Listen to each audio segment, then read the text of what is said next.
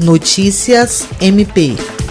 O Ministério Público do Estado do Acre, por meio da Promotoria Especializada de Defesa da Saúde e o Comitê Estadual de Acompanhamento Especial da Covid-19, promoveram reunião com os representantes das duas coligações partidárias que vão disputar as eleições no segundo turno em Rio Branco, para discutir formato e disciplinar regramento para esta fase da campanha, com vistas ao cumprimento das orientações sanitárias. O promotor de justiça Glaucio Ney Shiroma Oshiro destacou que esta pactuação de responsabilidades entre as coligações é importante, sobretudo nesse momento em que a curva de contágio do novo coronavírus aumenta no estado e na capital. Ele ressaltou que é preciso manter as regras estabelecidas no primeiro turno e até avançar, entre elas a suspensão de eventos políticos com aglomerações de pessoas, com o objetivo de garantir mais segurança a todos, a saúde e evitar proliferação da doença.